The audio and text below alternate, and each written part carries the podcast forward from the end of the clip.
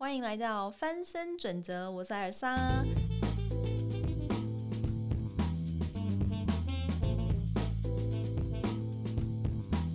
今天要跟大家分享史上最强断绝拖延症方法，有没有听到很兴奋？因为你们每一个人应该都有拖延症。你知道有一些人会觉得说，呃，我工作都很要求完美啊，我永远都是。缴交工作都是有及时，真的 on time 的把工作缴交给主管，然后我你可能做事也不会拖拖拉拉，真的还会提前做好，就代表你没有拖延症吗？或许你在工作上是没有拖延症的，但是你可能在生活里面是有拖延症的。你会不会平常从来上班不会迟到，然后你也不会早退，你是一个很规律的人？但你可能在跟另外一半约会的时候，常常就想要哦多补个睫毛啊，或是忘记带口红要回家再拿，然后你可能就拖到了，或者是明明呃半小时后你就要出门了，可是你要到出门前十分钟才化妆，可是你化妆明明就需要超过半个小时的时间去化，所以这也算是你有拖延症，或者是。你明明呃家里的厨房里面的厨余或是洗碗碗盘都已经堆堆积如山了，但你还是不先去洗碗，都可能发臭了。这其实也是某种程度算是一个拖延症，所以不一定拖延症指的是你在功课或工作上的这个部分，因为呃，只是说这一部分可能会影响，比较对你有直接的影响，或者是对你的薪资会有影响，或者主主管们对你的屏蔽也会有影响，所以你会比较容易去意识到。但其实我们每一个人在自己的生活里面的不同面向都有可能遇到拖延症。所以我今天要跟大家分享这个拖延症呢，它怎么样去真正的解决？我我相信现在市面上很多书和文章都有各种小方法去让大家杜绝这件事情发生在你自己的身上。但我相信啦，是不可能呃有任何一个方法可以完全应用在你生活的每个面向，因为就像我刚刚讲的，你你在呃跟另外一半交往或约会的拖延，跟你做家事的拖延。跟呃，你明明要出门去上班的拖延，或是这一份很重要主管交代的工作要你去做，然后你一明明就是明天晚上七点要交了，但你就是一直拖到明天下午才去做，这种拖延症，这些不同面向拖延症，其实是要用不同的方法去呃尝试去应对的。所以呢，我觉得我今天敢讲说。我要讲的是最强的断绝拖延症方法。其实它的核心这一集的核心价值，它不会是在告诉你一些小方法，反而是我们来从头讨论什么是拖延症，然后从你的心理认知开始去理解到拖延症的根源是什么。我这个人做事还有探讨议题，都会有一个很明确的。呃，脉络，他会，我会希望，我会希望我先理解到，还有认知到我自己真的这个问题，然后再来去研究这个问题，还有再来去想这个问题跟自己的关联，才开始去准备对症下药。这是我自己很习惯的方式，觉得分享给大家，但因为我觉得也非常有用。很多人会直接去市面上找各种，你看，你知道，就像你长青春痘，然后你生病，那你就直接去找个解药，或找那一科的医生拿一个抗发炎的东西。其实你治治标不治本的，所以我觉得要从头开始。当然。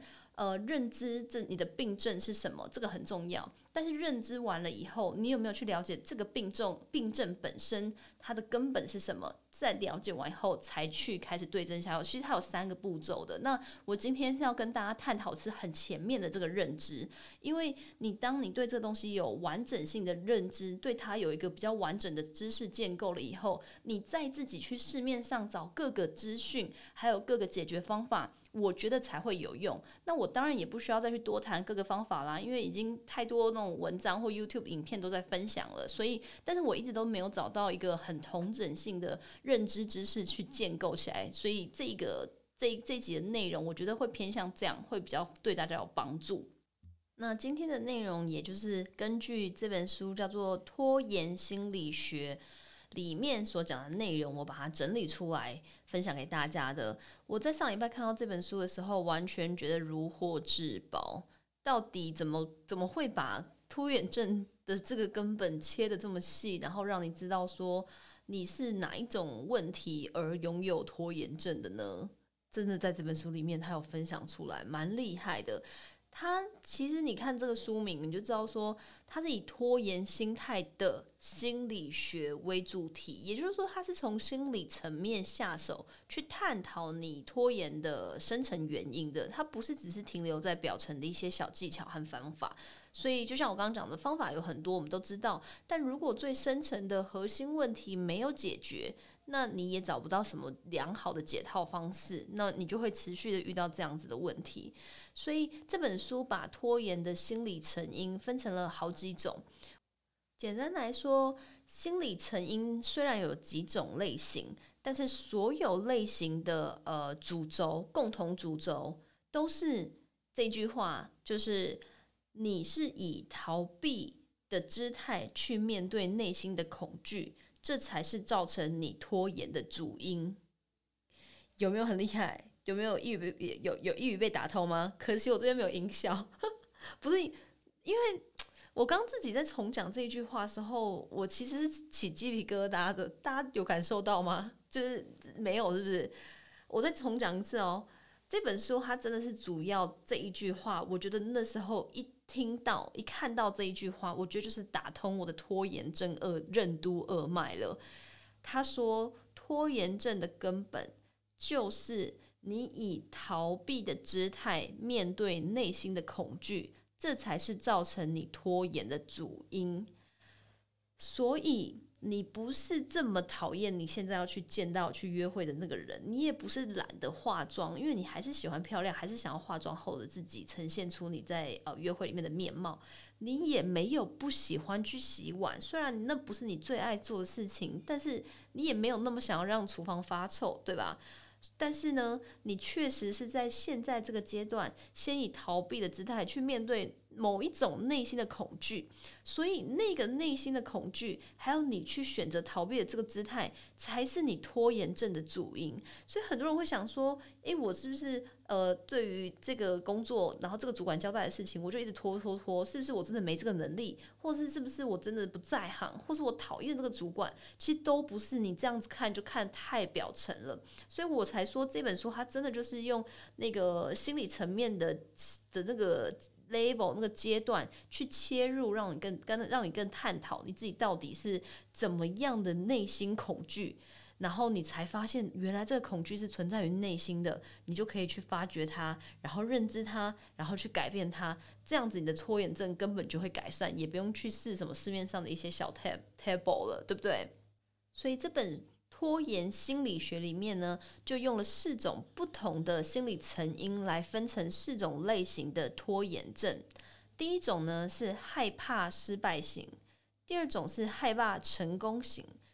第三种是反抗权威型，第四种是害怕离开人际舒适圈型。你可以去想想看。你每次在逃避的这个恐惧、深层的恐惧，你不想要去面对你自己深层的恐惧，到底是四种里面的哪四种？那再次回到我刚刚讲的，每一个人在生活里面会遇到不同的面相。你可能面对工作或创业，迟迟不肯不肯真的就是做下去，就是去创业去追梦。那你可能是害怕失败型。那你可能在去约会、去联谊的时候，一直拖拖拉拉，然后父母帮你相亲的人选明明就还不错。但你可能在面对他这件事情，呃，一直不想要去赴约，或者是一直故意迟到，你可能是害怕成功型这个面这个面相，所以其实它不是一种类型，就代表你的整个全部或是你的个性，不是，它是依照每一件事情，然后你面对那一件事情所产生的一些抗拒，所产生的一些逃避，去探讨它会让你是在这里面最深的恐惧和害怕是什么。那我们先来讨论第一个害怕失败型。害怕失败的核心恐惧其实是害怕不完美。就这一群人呢，他们会尽量尽量的拖延，让自己可以保持完美的状态，而减缓自己有可能会不完美的那个情况。所以呢，害怕失败的人会有一套自己的那种假设，他们会认为说，呃，例如说他们会说，呃，我的成果或表现。就可能直接反映出我的能力了，所以我做的任何事情，它都是我的一个代表作，所以我都不能乱做。那我就先不要开始，等到有一天我准备好再开始。诶，这是我身边还蛮多完美主义者还是处女座的朋友们非常非常容易会犯的一个，会会有这样子的预设。或者是有一种有一种人他会觉得说，嗯，能力高低决定我的个人价值，所以呢，我的能力越强，我就觉得我越有价值。那所以我就先不要，在我现在的个人价值还没有确立的时候，我先不要去做。那等到我到时候有这个能力，或者是有我自己的个人价值的时候，我再去做。然后这个也是无极无无无期限的在拖延，因为一个人的能力和价值其实是需要非常非常非常久的时间去养成的。所以呢，这些人他们都会觉得。我的成果或表现或我做的任何事情，都直接反映出我的能力和个人价值啊，所以我就先不要做。那这个就是害典型的害怕失败型。其实这个意思大概就是说，好，我表现的很好，就代表我能力很强，所以我喜欢自己。那我表现的不好，就代表我的能力不好，所以我觉得自己很糟糕。那这样子的人，他当然会去。呃，他当然会回到刚刚拖延症的根本。他因为有这样子的恐惧，所以他要先去逃避，让自己去面对到自己的这一个害怕失败的恐惧。那所以他就会一直拖，一直拖。那这样子的人，他如果有刚刚的那样思考，他其实就会是一种非黑即白，然后是没有弹性的一种价值观。所以你就会去发现说，他做出来这个成品，他就会觉得就代表好或不好，坏或呃强。他就会觉得，呃，个人表现是他衡量他自己这个人的唯一标准，然后呢，他就会一直持续的拖延，因为这是唯一的标准了嘛。所以，如果你你不拖延到自己真的可能完美的话，那你就会赶快去面对到自己可能是不完美，然后是不好的人，他才会就是让自己合理有借口去安慰自己。然后呢，他也不觉得这是一个借口，因为他觉得这就是一个让自己保护自己不要被人家评断成是一个不好或是没能力的人。的一个好的护城河，所以你要知道哦，他也不会觉得是借口。所以很多人在跟朋友去呃问一些工作上问题，或说呃我为什么朋友就问他说为什么你还不赶快去创业或什么，然后他讲一大堆，你听起来都是理由和借口，甚至很荒谬的的思考模式的时候，他都会听不懂你在讲什么，因为他觉得他想就是对的，这是一个非常合理合合理的原因缘由。所以你知道，这就是有个人认知的完全落差了。还有一些人，他在这一个部分的拖延症，会是因为他安慰自己说没关系，这个不等于我的能力，就是他不做这件事情，是因为他不想要，他想让告诉大家一个沟通出去一个讯息说。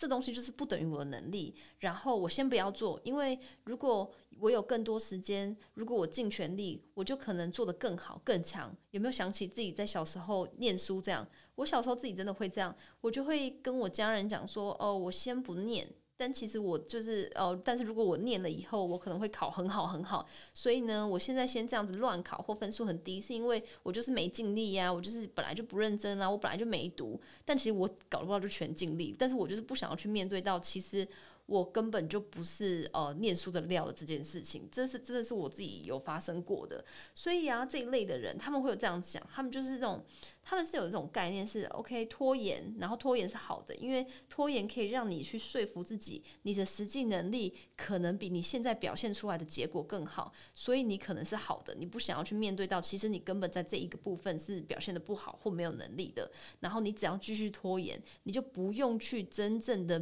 赤裸裸面对。到自己能力的极限，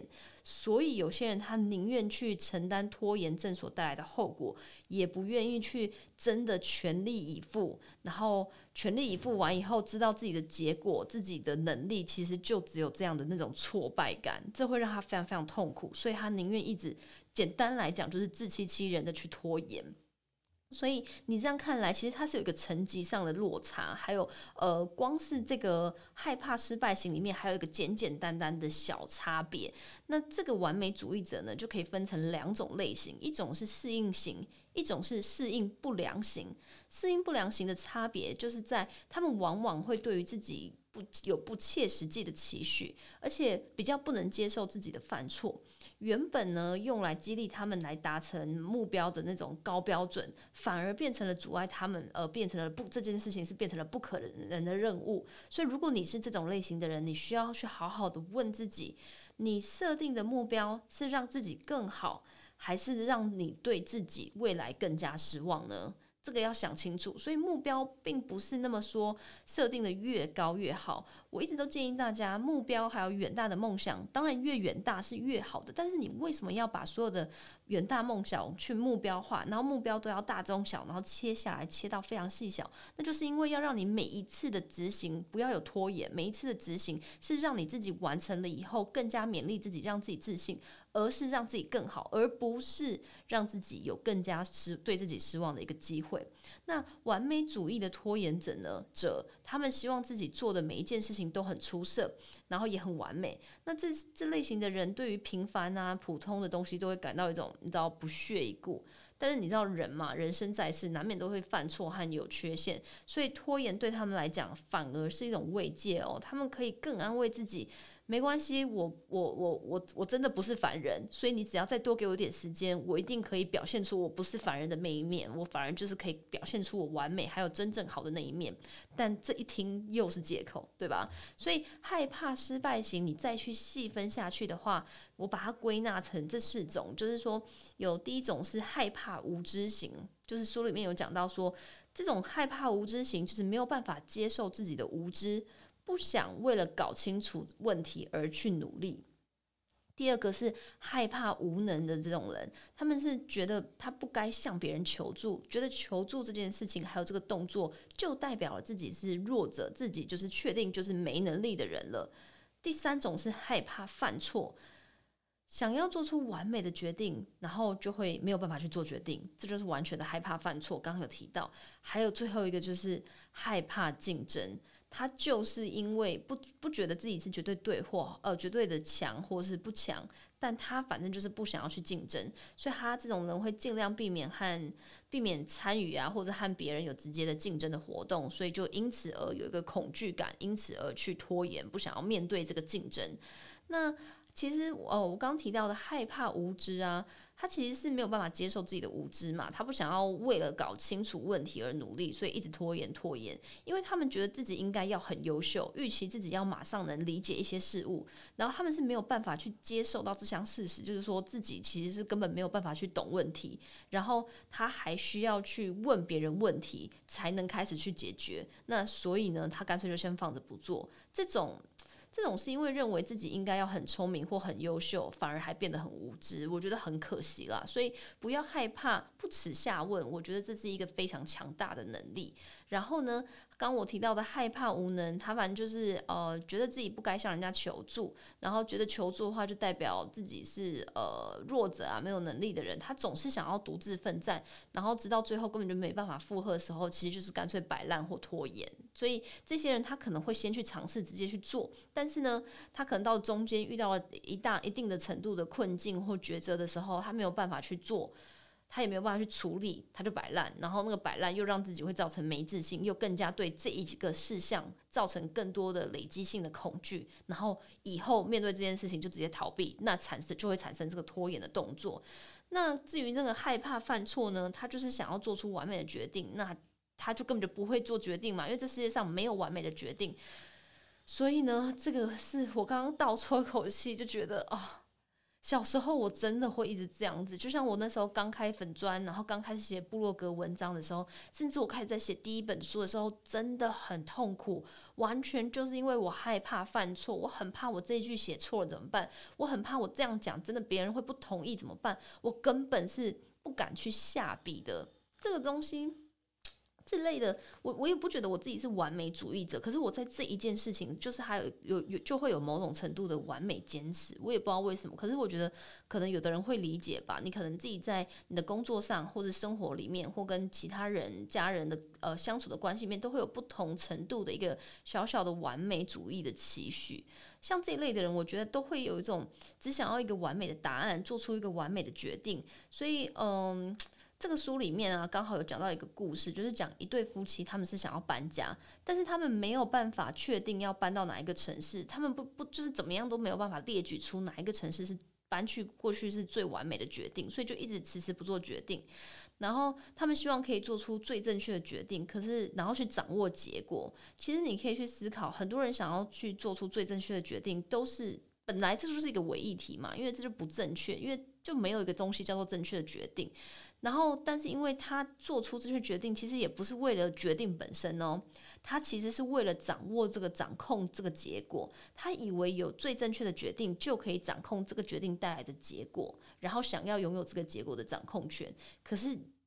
他根本前面就还没有办法做出决定啊，所以就根本就不会面对到结果，也不可能去掌控，所以就整个离自己期望要做的事情差非常非常遥远。这些人他们害怕无法预测结果，所以就会很害怕犯错，然后很害怕失去掌控权。这真的是我们要谨记，绝对不能去，嗯，不，我真的觉得不能去做的事情。诶，你不能觉得你真的要可以去掌控任何的结果，因为就算。这世界上真的有一个最正确的决定，可真的没有，真的没有。我要先提醒大家，好，但就算有，你也不一定能确定这个决定可以带你到你期望的那个相对应的结果，这个就是不科学的事情。所以我不懂为什么很多人会这样子相信，但真的就很多人这样相信。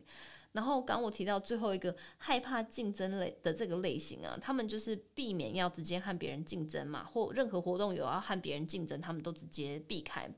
所以他们表面上其实对竞争是不感兴趣，然后就会去用这件不感兴趣的这个这个表态去掩饰他真正的感觉。因为其实有竞争就意味着他要面对他可能成功或失败。那失败对他们来讲是，就像回到刚刚讲的，他害怕自己就会面对到自己失败是没价值，失败就是等于没能力，所以他干脆不参与竞争。那但是不参与竞争，就是你就没有那个机会了嘛？你甚至就是你拖延到你根本就不可能让自己有有有一天可能会去执行，所以拖延对他们来讲是他们自己选择的失败哦，这个是他们的呃思考的主主轴，他们觉得呃拖延没错，因为。然后他不去做也没错，因为呃不管怎么样，我没去竞争，所以这是我自己去选择的失败，这是我的选择哦，我不是呃被决定或被告知我失败的，所以一直去拖延时间，然后他就可以去推脱，因为时间不够，而不是因为自己真的是没能力去做到，这是一种间接保护自己尊严的方式。那我觉得在这个时代，然后还有大家目标是要大于恐惧的嘛，这是我们女力学院我和 S 姐创办的这个学院的最大宗旨，因为你。你的目标真的如果大过你的所有想要做的一切事情的时候，你的任何恐惧都会被那目标压着，你就不会想要去维系一些无意义的小东西，像是你的自尊，还有你的面子，这些我觉得都超级没有意义的。尤其是你的目标在于你要把这件事情完成、做好、做到位，那自尊看起来就是一个相对小的议题，甚至是没意义的事情了，对吧？那第二个部分是我刚刚讲害怕成功型，这个你可能乍听之下会觉得，嗯，怎么可能？真的会有人去害怕成功吗？但是这书里面就有提到，就是第二个造成第二大造成心理拖延的这个原因呢，就是害怕成功型。所以我相信应该很多人去理解了这个类型，可能就会知道你自己可能可以对号入座一下，因为这可能就是你自己的真正的原因。这类型它是害怕。呃，他比较偏向害怕失去人际关系啊，或者是害怕失去掌控，还掌控的那个感觉，还有害怕没自信。如果把害怕成功的类型的人再细分下去的话，可以分成这四这四种。第一种就是害怕成功带来的后遗症，第二个是害怕成为工作狂，第三个是害怕竞争伤害人，第四个是幸存者的内疚感。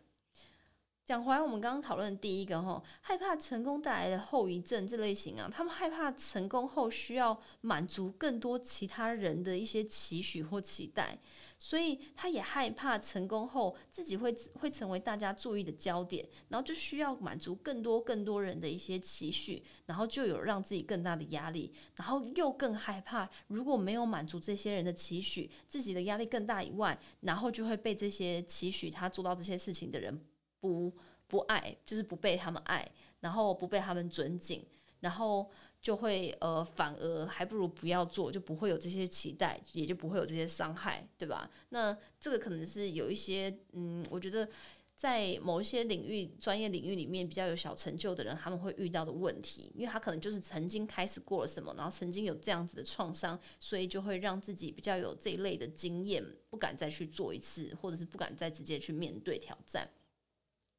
那刚刚的第二种呢，害怕成为工作狂的这个类型呢，也算是一种害怕成功带来的后遗症之一啦。他们就会担心自己需要更努力、更努力的工作，然后更没日没夜的工作，然后经就因为这样子，什么东西都跟工作有关，他就会害怕对自己的生活失去了掌控权和选择权。第三种是害怕竞争伤害别人。就是他会害怕去追逐成功的这个竞争中会伤害到别人，或是踩到别人，或是他呃因为了要在公司里面往上爬，然后就被别人嫉妒，或者是之前他很好的同事就被他踩在脚底下往上爬的那种感觉。所以他们这种人反而是很在意旁人的想法或看法，很在意别人说他们是想赢的人啊，或是很自私的人啊，他们就会怕这种。这种感觉，就他们会比较害怕那种别人的观感的那种感觉，那他们就会因为这样子而觉得受伤，所以他还不如把自己的真实的想要成功、想要把这件事情做好的欲望藏起来，然后不让别人看见，更不让自己去看见，那这就也成成为他自己拖延症的最大主因。那最后一个我刚刚讲的幸存者内疚感的人呢，他们是觉得自己。不配成功，有点像是冒牌恐惧症。他们就相信自己根本就不值得这样子的生活，这样子的优越，或是他们自信根本就不够。所以这类的人呢，他们拖延是因为他们觉得自己不配拥有幸福或更好的生活或更好的结果。就是说，他们反而觉得自己变好，就会代表着他们把身边的其他人留在不好。的事情或环境里面，然后是自己很自私的独自逃离那个不好的事情或环境，然后他反而是他自己去选择让其他。身边爱他的人或身边的人去持续受苦，持续留在不好的环境或是不好的能力结果中，然后因此而产生自己会觉得很内疚，然后根本就觉得自己是因为自私自利才会拥有这一切，不是他们的思考不会觉得自己是有能力，然后自己是很努力，最后。应有的一个结果而走到这个状况的，不是他们不是这样想，他们就会因为刚刚讲的，就是把自己身边最在意的人留在一个坏的状况中，然后自己跑去好的，然后自己所以就不配好的，因为他自己是自私的人，他们思考模式是这样哦，所以他们内疚感其实是超越他们超越他们所谓的一个罪过，我觉得，那有这样子的嗯幸存者内疚感，其实他会他会延续到很多其他。我觉得它会真的上无限上延到其他你自己的人生选择中，它会让你真的没有办法过上真的很舒适或拥有爱或呃拥有被爱的这个完整能力的一个生活。就像他们会觉得说，嗯，他们思考会一直觉得说，哈，幸幸福的婚姻啊，很美好的工作啊，很很棒的人生都是别人的，这都是反正与我无缘，所以我就不要去追求了。那这样子的想法其实就是帮助。就是去去让他们帮助他们去拖延自己可以得到这件事情的结果。那我也不知道他们到底会不会得到，但假，但是他们自己也不知道自己会不会得到，但他们先拖延，所以他们就会一直维持这样的自我认知，以至于他们有就也根本不可能得到了在这一辈子。所以，嗯，我觉得这真的是里面最可怕的事情，也最需要一些心里面的疗愈。去抚平自己的一些，你要去找自己为什么会有这种幸存者内疚感。很多人可能是因为小时候的原生家庭，或是一些生活过生活历程里面的创伤，会让自己有强烈的这种内疚感。那这真的会，这真的是不太好。尤其是女生会比较多有这样子的感受，还有这样子的思考模式。然后刚刚有讲到说反抗权威型嘛。其实我们提到了讲了，就是有讲了害怕失败、害怕成功之外，这个反抗权威型啊，它其实就是用拖延来拿回它的掌控权。比如说，有人请你在指定的时间内回电，或是要你赶快去缴交账单，你会不自觉的想要等你开心，或是等你有真的有时间的时候再做。但其实这是一种你捍卫自己的反射动作，你可能没有察觉到。其实你可以想想看，你是不是有一些。需要遵守规定时，但你却故意去拖延，这类型的人会想要打破别人定的所谓的规则。那规则就是外力加诸在我们身上的限制或是期待，规定你必须要去做什么，期待你必须要去做完成什么，然后你就会觉得内心是觉得你是被掌控的，然后你是想要挣脱这样子的控制的。那你去怎么挣脱这样子的控制呢？这些人就会先用拖延去增强自己的自由感。然后先先拖着，因为先拖着就不会去面对到你可能是被这样子的控制、这样子的期待啊、这样子的限制给掌控，然后你反而用拖延去说服自己说。哦，我先拖着，我不是不做，但我先拖着。那这个拖着的这个过程的这个期间里，你会让自己以为，哦，你是按照自己的选择，还有自己的期望的时间、地点、方式去做事情的。然后你是不是按照别人的规定或要求去做的？然后会让自己有一个自我良好的感觉。那还有另外一种人是，如果有人一直烦你说，一直要问你东西，问你什么东西，但你没有，你不想理他，然后或是你不知道怎么拒绝他，那你就会是一直拖延。那拖延也是一种不敢向对方直接说不，或是不知道，就是你你不知道怎么去抵制别人对你的骚扰，所以你先拖着，你不想要直接去正面反抗他，然后去承认说他现在问你是在掌控你，或者是对你有期许的，你是想要去。脱离这一段那个是感受的，这样，所以从前面两种类型啊，害怕失败、害怕成功，到现在的反抗权威类型，我们可以看到，有些人他其实是以个人成败的经验来衡量自我价值，那有一些人呢，他就是用独立自主的程度来衡量的。那反抗权威这类型的拖延症，他就是不想要遵守别人的规则，想要透过拖延来拿回他的主主导权或掌控权。这类型的人，他最深层的原因，其实就是因为他的成长过程中不被鼓励去掌控自己的生活。他们从小就活在被规定怎么样、被规或是不能怎么样、要怎么样的环境中，导致他们对于这个掌控权的需求很大，或是敏感度非常高，就会因为面对到这样子的。议题的时候，会使用拖延症、拖延症来拿回自己的主导权。那这个最后一种害怕离开人际舒适圈类型的人呢？他们其实按照不同人的人际需求，又可以再细分成害怕分离型，还有害怕亲近型。这其实有点像心理心理学里面在讨论的那种亲密关系会讲到的两种依恋。一种是焦虑依恋，另外一种就是逃避依恋。这用在非亲密关系的人际关系上，我觉得也蛮适用的，所以也可以去参考。那害怕分离型的人呢，他就是那种无法独自行动的类型，他们会害怕失去依赖，所以他们做什么事情都需要和别人一起。我自己在高中的时候遇到很多的女生朋友，她们真的是去上厕所啊，去去图书馆念书啊，或者是去呃合作社。去干嘛都需要一起一堆人，或是自己的好朋友陪着一起去行动。他一个人的时候就会没有安全感。那这一类型的人呢，他其实在自己去做任何事情的时候都会没有安全感。他没有办法自己做决定，没有办法自己独自处理任何事情，所以他就会开始用拖延症来应对。这类型的人呢，他心里面藏着一种最大的恐惧，就是无法独自生存下来的恐惧。你知道吗？就是如果你再回来去想你的呃，举例来讲，你可能真的一直不敢去一个国家壮游，然后你一直没有办法就是定下机票去，是不是有可能就是因为你有这样子的害怕分离型的焦虑，然后的恐惧，你就是知道你自己可能真的没有办法自己去完成，所以你就没有办法去做，你就去拖延，然后就一直故意骗自己说没关系，等到自己更有钱，或是未来更有机会再去做。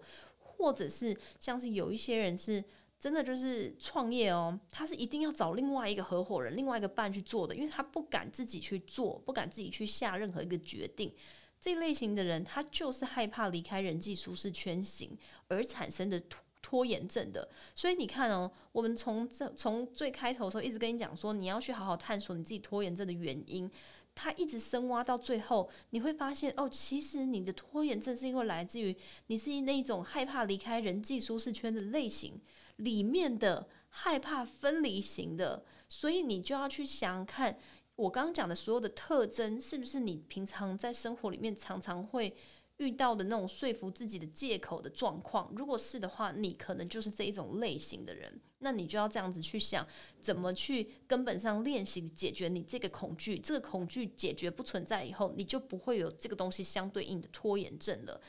那讲完了，刚刚害怕分离型，另外一种就是害怕亲近型的人。这类型的人，他们是害怕与别人或是其他的关系更靠近，或是他觉得保持距离，对任何关系保持距离，对他们来讲都是比较自在和舒服的。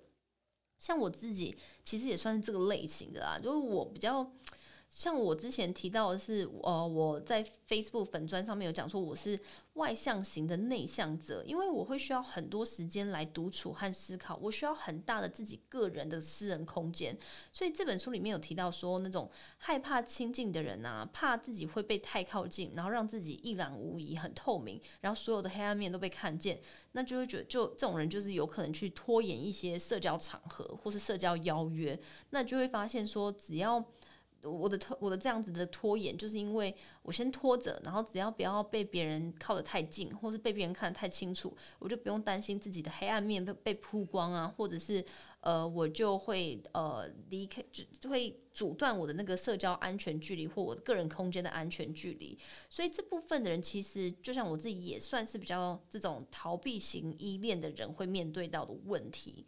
那不管你是害怕亲近还是害怕分离的类型，拖延症都是可以让你留住自己舒适圈的方式，所以你就会在生活里面不断的去拖延，还有逃避，来换取内心的一个自在和舒适的圈子。总而言之呢，不管你是哪一个类型啦，刚刚提到的这四种，害怕失败型、害怕成功型、反抗权威型，还是害怕离开人际舒适圈型，当然。都还有更多的可能去造成你拖延的恐惧，只是呢，这是这四种是呃，现在目前的整理出是就是这本书里面归纳出最多人有可能会面对到的问题的真正的成因。所以回到我们一开始说的，逃避用逃避的姿态去面对内心的恐惧这件事情呢，才是造成你拖延的主因。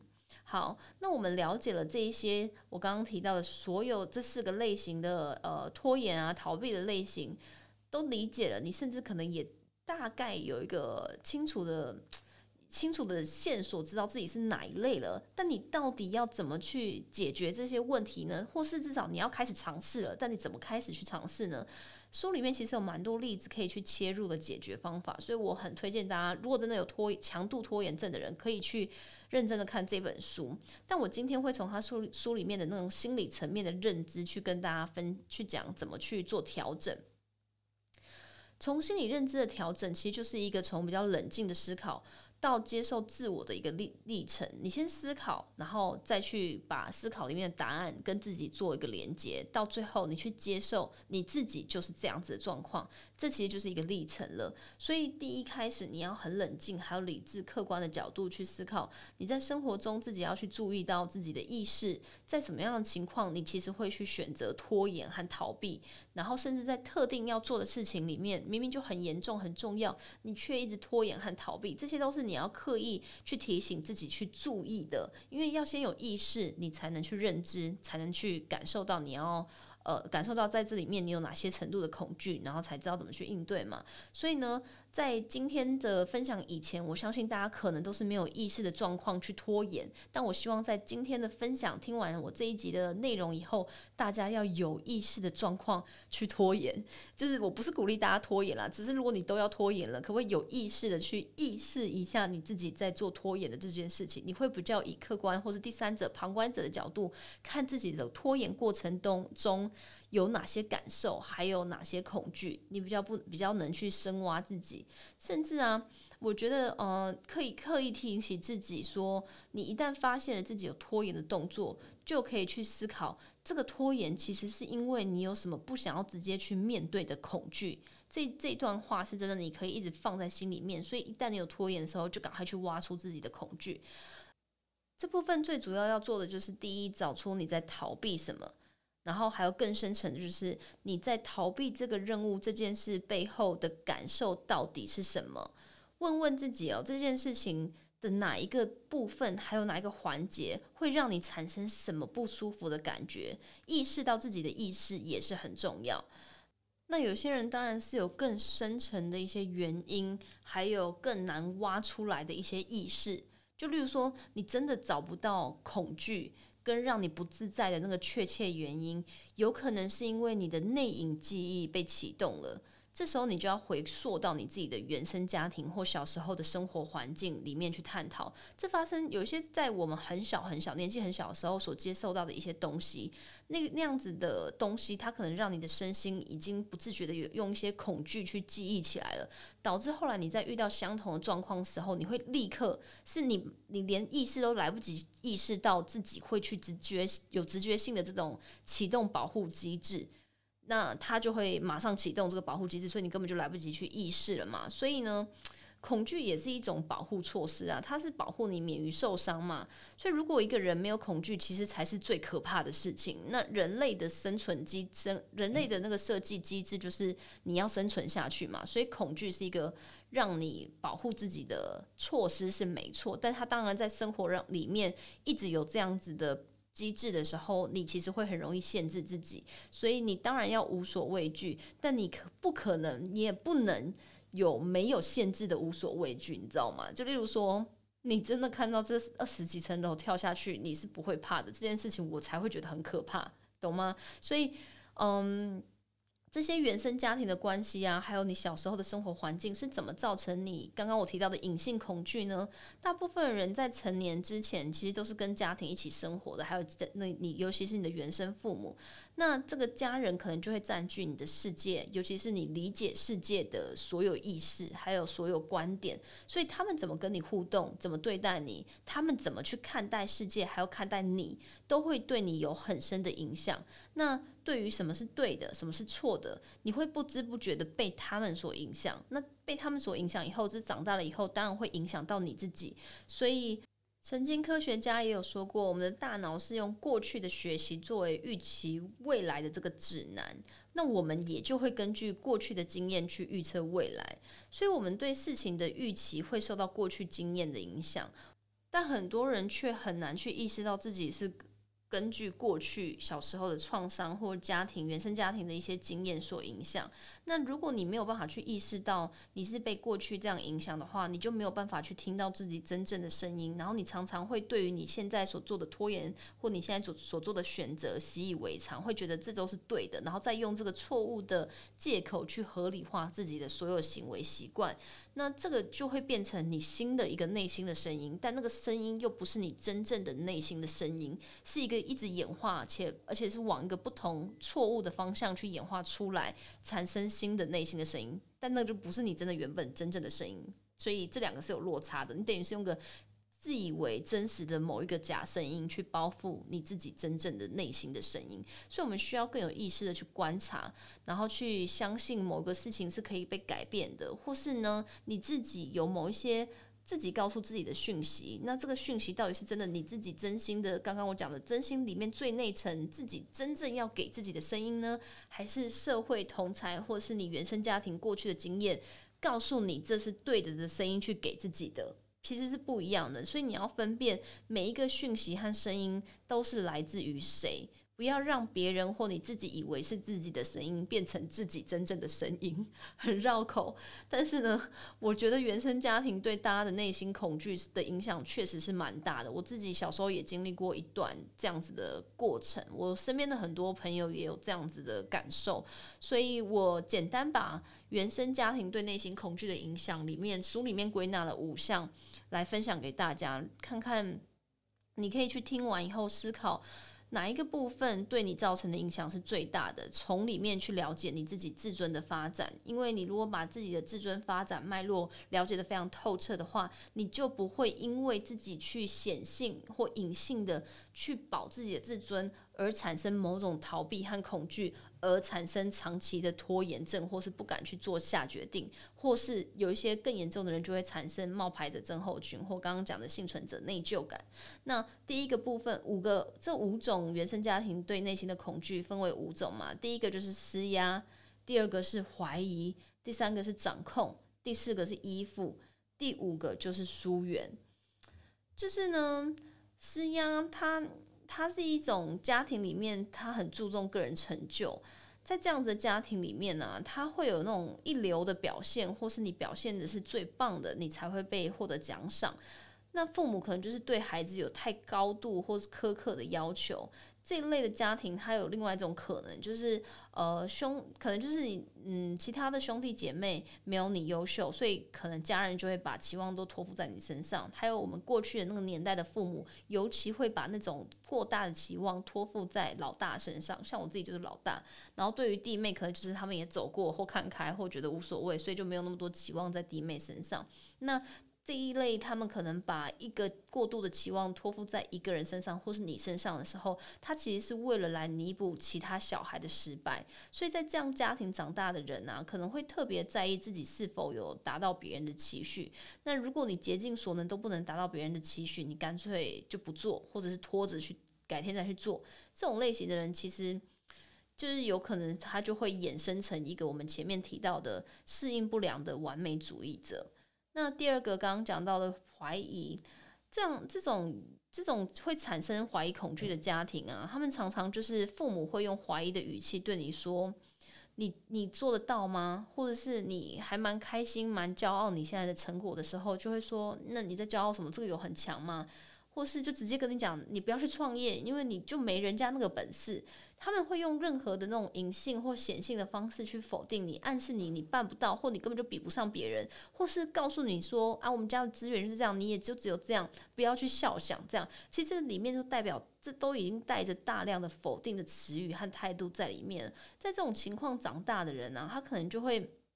想办法去避免任何机会，甚至别人给的好机会他都避免，因为他只要去。逃避这个能证实自己做得来或做不来的一个结的的机会的结果，他就去拖延。他反正他不想要去拿那个机会，因为他知道这个机会会让他得到两个结果嘛，一个就是做得来做不来，有能力没能力，他不要去面对这样子的结果，所以他直接直接就是放弃你给他的机会，或是他就逃避他现在拥有的机会，所以他就会一直拖延。那所以，反正这类的人就会想说，嗯，做了就有可能失败。那我我不要来直接证明我会不会失败，我就直接先不做这件事情看看。那另外可能要注意的事情就是。不要直接把别人对你的怀疑内化成对自己的怀疑。所以，如果你真的是常常在生活里面，像像甚至我觉得很多我身边的朋友到现在，他的父母还是对他们用这样子的语气，他们真的常常比较没有自信，然后比较自卑，但他们就会把这些家人啊、身边的人对他的怀疑变成自己对自己的怀疑，会影响到他个人判断自我价值的一个方式。第三个就是掌控，嗯，掌控这类型的。的父母啊，他们会习惯去为他们自己的孩子做所有大小事情的决定，他们会觉得自己是好意，然后在保护孩子，但其实有时候就是过度的掌控了啦。所以在这种掌控环境长大的人，他们可能就会比较容易偏向变成前面提到的那种反抗权威型，因为拖延就可以有效的削弱他们他们身边的其他人对他们的掌控，所以他们一定要选择呃拖延，才能去反抗那个权威嘛。那第四种就是依附，依附这样的家庭啊，他们可能父母会鼓励所有的家庭的小孩里面永远依附在家里，他们不鼓励孩子去开创自己的生活或过着太过独立的生活。你知道，他们其实就是那种不鼓励自己的小孩去别的城市念大学那一种。那这种小孩，他们其实就会更故意用其他各种方式，想要办法想办法去逃离父母。所以他们甚至除了这种嗯。生活上的依附程度，他们还会去阻断那种小孩子的独立判断能力。如果你提出不同的观点啊，或是宗教信仰不一样，你可能就是会被父母骂或被劝诫。这类的家长，他们就习惯以那种好意帮助和保护孩子的初衷去包装自己的每一个行为，但这种家庭。的每一个人就好像是看似连在一起，然后互相都要依赖着。当然，适度的依赖是好事，但很容易这种家庭就会到最后是过度的依赖，然后父母的那种依赖期许度也会过高。那过度依赖其实会造成两种状况：一种就是孩子可能就会没有办法独立，完成完全变成妈宝，然后变成前面提到的害怕分离型；第二种可能就是孩子会想要脱离家庭的依赖，然后用拖延症或各种抗拒去制造距离。来获得自己的独立感，这也算是害怕靠近型或是反抗权威型的这种类型。最后一个是疏远，这类型疏远的家庭呢，他们就是不擅长表达爱和自己的真实感受，每个人都像活在自己的各自的世界里，对彼此的心事也不太了解，也不想要去了解，甚至也不敢去触碰。遇到问题的时候，就更不会向彼此去求助。那父母对孩子的经验根本就也无法感同身受啦。那在这样的环境里面，如果没有人去对孩子的想法或见解表示一种感兴趣或想要深度了解的的的动作的话，日后这些小孩可能也会不愿意向其他人表达自己的想法，或甚至也不愿意对自己面面对自己去告诉自己真实的想法。有一种可能还有是，呃，他们是为了和疏和疏离的父母去拉近关系，想要变更好。然后想要去讨好家人，那这样子有可能会成为完美主义者，害怕失败，也有可能会变成害怕成功者，因为害怕太成功会破坏以及影响本来彼此的关系，这都有可能的。那另外一种可能就是因为不擅长表达爱，他也不擅长靠近别人，所以就成为前面提到的呃害怕靠近的类型。进而产生各种的拖延症。我知道这里面的类型啊，它其实大大分类，还有细分类，还有再细的分类，其实都分成很多。我是觉得这一本书，你可能就是自己真的去看会比较好。但是呢，你如果真的懒得看的话，可以在这一篇 podcast 的下面有一个小连接，是写心智图的。这个我就是把所有的类型用心智图的简单架构出来，你就可以一。里面的那个类别去比较寻找出自己是属于哪一种类型的拖延症症候群。最后，我想要跟大家分享原生家庭跟小孩子自尊里面的关系，还有他们的影响。其实，原生家庭对孩子最大的影响就是抑制小孩自尊心的发展。自尊代表一个人对自己自我价值的评估嘛。那自尊低落的人，他就会觉得自己根本就一无是处；然后自尊过度膨胀的话，又会觉得自己是所向无敌，然后甚至过度以自卑型的自大去满足自己的所有行为行或者是行呃行为举止。那健康的自尊呢，其实是一种具有弹性而且稳定的，不会把自己的自我价值建立在外界容易动摇的事物或影响他的事物上。他也不会把自我价值单独建立在个人的表现这一个小小的单一基准点上，或是单一的受某人、受某群众、受谁喜欢的程度上，期望期望得逞的程度上，或者是他自主的程度上。简单来讲，他不会把自尊单一赌注放在哪一个面向，然后去来评估自己的自尊程度或自我价值的程度。如果只把自我价值建立在某一个容易变动的事物上，甚至单一的事物上，会导致自己的自尊就不太稳定。你会有的时候把自己看得太高，有时候又把自己看得太低。所以，假设一个人的自我价值只建立在呃表现或结果上的话，你那你就会表现好的时候，觉得自己是全世界无敌、全世界最棒的，然后表现。不好的时候，就会觉得自己没价值，就完全瞬间没自信。那如果你有只建立在个人喜好程度上，你就会去到，你就会常常让自己去到一个舒适圈里面，然后或者是大家都喜欢你的地方，那或者是只要大家喜欢你，你就觉得自己棒。那去到一个不是符合自己、不适合自己，或是新的圈子里面，没那么受欢迎，或不是大家的关注点，你就会觉得郁郁寡欢，然后甚至就开始人群恐惧，然后开始拖延所有的社交邀约或这一群人对你的邀约。这其实都是一个不健康自尊成年人的现象，哈。所以我们要想想，我们小时候可能会比较容易这样子，不受欢迎的时候，就会觉得自己是被排挤，很伤心。可是，在我们长大的时候，我们会越来越理解，你自己的价值并不是建立在你有没有受很多同才一呃邀请你一起去上厕所，一起去福利社买东西，或一群一起干嘛。我们在自我成长上，其实是有办法在自己独立去思考或建构我们自己的稳定。自我价值稳定的自尊的，但是如果你在原生家庭里面没有被处理好这一块的话，你是没有办法随着时间还有成长去好好的稳健建构的。那成长的最大任务，其实就是对我们自己的能力培养实际的认认知，接受自己的极限。然后你要对于自己可以和不可以做到的认知非常明确，接受自己的样子，还有对自我价值保持正面的看法，都会是成长最大的任务。家庭啊，其实是一个可以帮助你了解自我啊，接纳自我，然后让你的自我观感不会随着情境不同大幅的变动。这些在自己小时候的家庭经历，对一个人的自尊培养。的能力其实是有长很很高很大幅度的影响力，所以如果我们清楚意识到父母之所以爱我们，是因为我们这个人我们的个体，而不是因为我们所做的事情去讨他们欢心，让他们爱我们，我们就能拥有更稳定的自我价值。所以所有的家庭经验都会让孩子对于如何被爱产生特定的想法。